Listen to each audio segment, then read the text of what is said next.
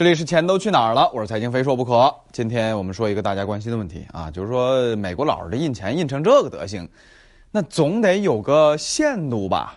哎，这个限度就是他们的通胀达到了啊，美联储之前啊百分之二左右，比如说失业率恢复到正常水平，这是两个关键的可以量化的数据啊，这个就是限度。那第二个大家关心的问题是，你老这么印。那总得把全世界冲垮了吧？那就得问凭什么了？你丫的凭着你美元世界霸权，啊，世界这个霸权货币，你就自己疯狂印，还无节制印，无限量 QE，啊，你在这狂印，那那你的消费需求都是你凭空印出来的钱，然后这些钱再去买我们的东西，尤其是买咱们的东西啊，咱们是制造世界上最大的国家嘛，对吧？哎，那这么搞的话。那那你这个这个岂不是在家坐着印钱就把全世界给收割了？哎，这个事儿其实专题里边我曾经讲过那么几期，关于美元收割全世界啊，关于美元周期的事情。其实这件事我们要反过来想，被收割和不被收割它区别在哪里？我们其实可以举两个非常好的例子。第一个例子就是大家熟悉的日本啊，咱这个 一衣带水的邻居。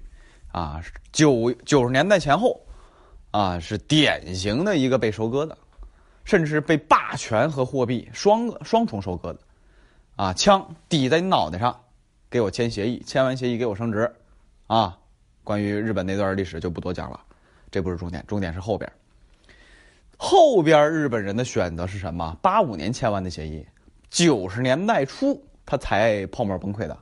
后来他们的选择是疯狂的推高泡沫，所以我们在判断美元收割与否，关键就在于，不管你是金融资产吸引的这个这个热钱，还是来自于你双手勤劳的创造的商品换来的，啊，美元也罢，外汇也罢，最终这个钱你干嘛去了？这个是来。体现是否被收割这个问题，日本这个例子有点特殊，啊，大家都知道历史原因，美国驻军，麦克阿瑟在日本那就是太上皇，啊，看谁不服就揍谁，就这么简单，啊，这当然这是这个粗话啊，但总体来说，那这种太爷爷在头上坐着，啊，飞机大炮都在你家门口，你说这这这没办法，然后呢？在但历史写的是啊，说说是在麦克阿瑟的指导下，这做了一些制度变变革、社会变革指导啊。当然，这个人日本人是不承认的。反正总体来说吧，啊，这个二战之后，日本也经历过一些社会制度的变革、社会这个一些变革。他们其实也享受了一个经济周期，叫做制度变革周期。啊，这样的变革周期一般来说有三十年到四十年啊。屈指一算，假设从一九五零年开始算起。啊，五零年前后算起，啊，四五十年、八九十年，差不多这个周期结束了。啊，当然六七十年代啊，十几年、二十年之后，就是这个所谓的这个中期、中波周期经济周期，他们也经历过一些问题，但后来都越过了。最终在周期的末端啊，是体制释放周期，啊，八九十年代释放了一波大泡沫的一个崩盘。哎，这个东西呢，除了咱们刚才讲的。这个经济周期的问题啊，这是插一段了。最重要的是，强权在自己家门口，你不听话不行，啊，这是一方面。另一方面，在应对的时候，啊，这个也有无奈。为什么？回到核心观点上，钱进来，它推高了资产价格，这个资产价格还是无限膨胀的。什么东京一个东京买全世界这种话都听过吧？啊，一个东京买买全美国这种。是吧？疯狂的时候都这样的呀，对吧？哎，各种这个影像资料、历史资料，我们也看到，在疯狂泡沫最疯狂的时候，股市和房子最疯狂的时候，日本人吃黄金啊，什么吃黄金，什么日本女人要要有三个男人是吧？一个呃吃饭的，一个接送上下班的，一个买礼物的啊，反正就是那个时代，啊，这个疯狂的资产泡沫推出来的人类的无限的欲望啊，这是在日本那个年代展现的。啊，有点神似啊，有点神似，但还好啊，咱不做类比。所以那个时候，钱最不该去的，他去了什么？去了泡沫。如果你的应对是压住泡沫，随着升值来干嘛？来解决自己短板问题，其实不会被收割的。啊，说这个话大家觉得，哎，你这这不刚才说了，人家飞机大炮是吧？麦克阿瑟在里边当，呃，这个这个这个太上皇呢？你你你怎么控制？其实他们控制的只是什么？你的汇率问题，你的制造业的问题，而没有细节干预到。哎哎，你赶紧把房价给我炒啊，炒的全东京买下整整个美国。你把股票给我炒，炒的全世界人都觉得你的股票是个笑话。没有这种细节东西，他只是在宏观上对你动了手，而这个宏观动手也只是对美国有利即可。哎，这话说完，可能感觉，哎，你这这个好像压抑，这个选择太多了，你站住说话不腰疼，啊，反过来另一个例子，德国，在至少两轮最近这十年二十年里边，两轮的美元周期里边，德国基本上是没有什么被美元收割，几乎没有，除了欧元区这个特殊情况啊，除了这个这个德国的这个和他们这个可能距离呀、渊源呀、文化呀。啊，历史啊，没有那么多纠葛以外，除了这些以外，最核心的啊，在我观察来看，实际上他就做到了什么？做到了没有让什么美元泛滥的时候推高自己的资产价格。啊，推高可以推高，但是不能怎么着，你不能搞到天花板那个泡沫那个状态。原因很简单，美德国股市不用说了啊，这个欧股那些重要的国家啊，欧股基本上都还好。啊，甚至有点这这积累，也很多时候都有点积累，但总体还好。最重要的是房价，五十年，啊，五十年，房价翻几倍。那这种国家、这种地方你待着，你会焦虑吗？我就问你会焦虑吗？好，再给你换一个，五年房价翻几倍，你说你焦虑不焦虑？焦虑吧，这就是区别。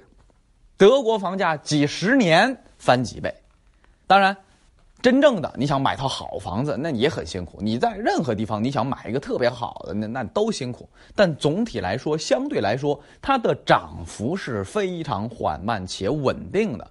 直到现在，它都不具备什么，不具备什么什么房价泡沫没有的事儿。零七年次贷危机，德国都没怎么地。他受到波及的是因为世界需求的缩萎缩，他也是搞制造业嘛，对吧？他也要要要出口，要要做生意，是因为这个他才受到了波及，而不是怎么着，因为房价出现大的问题，哎，给自己带来麻烦，不是。所以它就不存在什么美元周期收割的问题，啊，日本那个例子可能有点啊不恰当，为什么？因为它有个特殊原因，是吧？门口人家飞机大炮架着呢，你不听干死你，对吧？那我们再举一个其他例子。不管是东南亚，还是其他的一些和美元啊周期相关的这些国家，大多数都是经济结构不合理。但凡自己爽的时候，都是那种啊爷兜里有钱，谁都不认，啊感觉他妈老子在大街上就横着走那种。真正的让自己的经济结构合理起来，抑制一下自己的啊这个尤其是泡沫方面都做的不好，以东南亚为代表的。直到现在，你说高新技术产业里边，啊，在这个技术替代里边，在产业升级里边，你给我说东南亚谁厉害，谁行？你说谁行？谁都不行。哎，所以核心点拎起来，其实就一句话：美元的周期随着美国自己经济的来回上下的波动，它会有一个宽和松，它是必须要为自己的利益服务的。我经济不好，我老子就放钱就印钱，怎么着吧？跟你屁事儿，关你屁事儿。如果关你事儿，那对不起，我不负责任的，这是没办法的。你指望人家负负你责任啊？我货币政策听着你来，是不可能的，对吧？所以说他是为自己利益服务的。但是如果你随着他随波逐流，没好好打好自己的身子骨，那可真是自己的问题了。而这样的问题。有的时候是无奈，为什么？像日本，啊，飞机大炮在自己家门口，啊，太上皇是美国人，啊，白皮肤蓝眼睛，黄毛，你他一天到晚虽然是跪下叫爹，但是心里肯定不舒服，这是肯定的。但是这是没办法。另外还有一些小国家也没办法，真的是综合实力不够，也调整不了。我也不信他们，啊。国家 一个国家的管理者，啊，国家的学者，主要在各方面质量上不可能不懂这事儿，也是不可能的，肯定也都懂。但总体来说，总有这样或那样的问题解决不了，啊，真正的把身子骨练强硬的这样一个关键问题。所以我个人的观点，当然这是我个人观点啊，非常简单。美元的周期为美国自己的利益服务，但其实是可以应对的，但这个应对是有很多硬性条件的。我觉得我们具备着什么？具备着主动应对不被收割的那些自身硬条件，不是那些待宰的羔羊。但总有一些无奈啊，总有一些无奈啊。十年前，或者说，哎呀。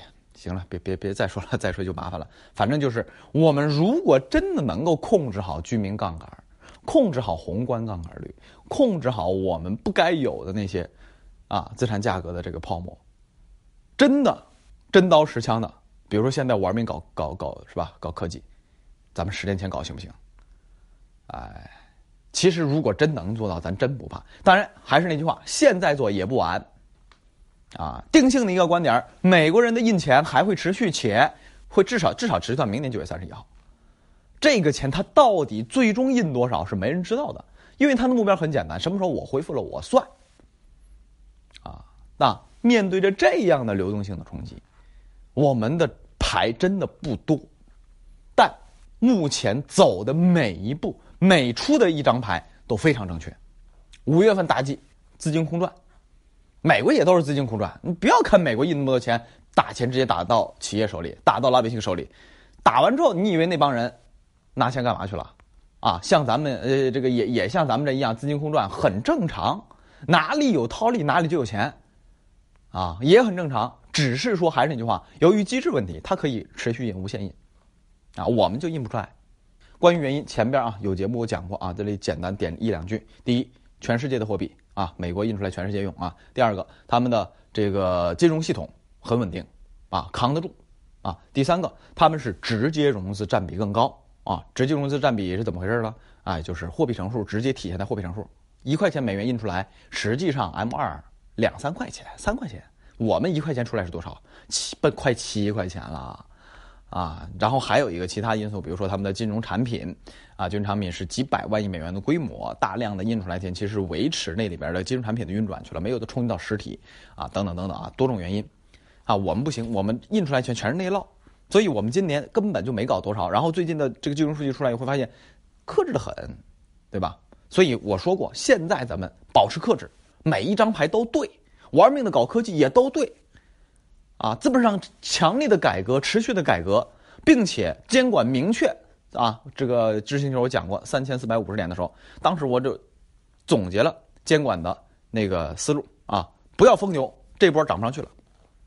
啊，现在你看股市来来回来了，还在那儿根本上不去，需要如果有一天未来啊，未来肯定要要过去，但是现在你最起码先先先给我熬着再说，对吧？如果未来或者说。哪怕是现在想过去，需要什么？需要比监管降维的那么多的政策更强力的利好才能冲上去，冲更高。目前看不到，看不到怎么着？很明白呀，对吧？所以每一步我们的走的都对，但每一步都非常艰难。还是那句话，咱实体赚了钱，尤其是赚了老外的钱，千万别再推高咱们的资产泡沫了。再推高，真的是万劫不复。哎。这事儿，我不用担心，因为咱们的宏观政策就是这么干的，啊，只是怎么着，哎，小打小闹，比如说深圳，啊，资金空转搞一搞，个别地方搞一搞，没关系，这些事儿没关系，登不了大台面，因为它是无法直接再像一五年、一六年到一八年这这几年再翻一倍翻上去的。但总体来说，一定要记着一句话：美元收割全世界。有它主动性的因素，也有它被动性的因素。但不管怎么着，但凡拥有着应对实力的那些国家，都清楚的明白，只要按住热钱，按住资产泡沫，按住赚到的钱，别瞎乱窜，就永远不怕美国人疯狂印钱。反而，由于美国人印钱带来的需求，还是个机会。所以啊，最后收尾其实就一句话呀：美国人印钱不印钱，刺激不刺激经济，这是双刃剑。你拿剑砍自己，那对不起，就是割你；你要拿着剑砍敌人，他就割不到你。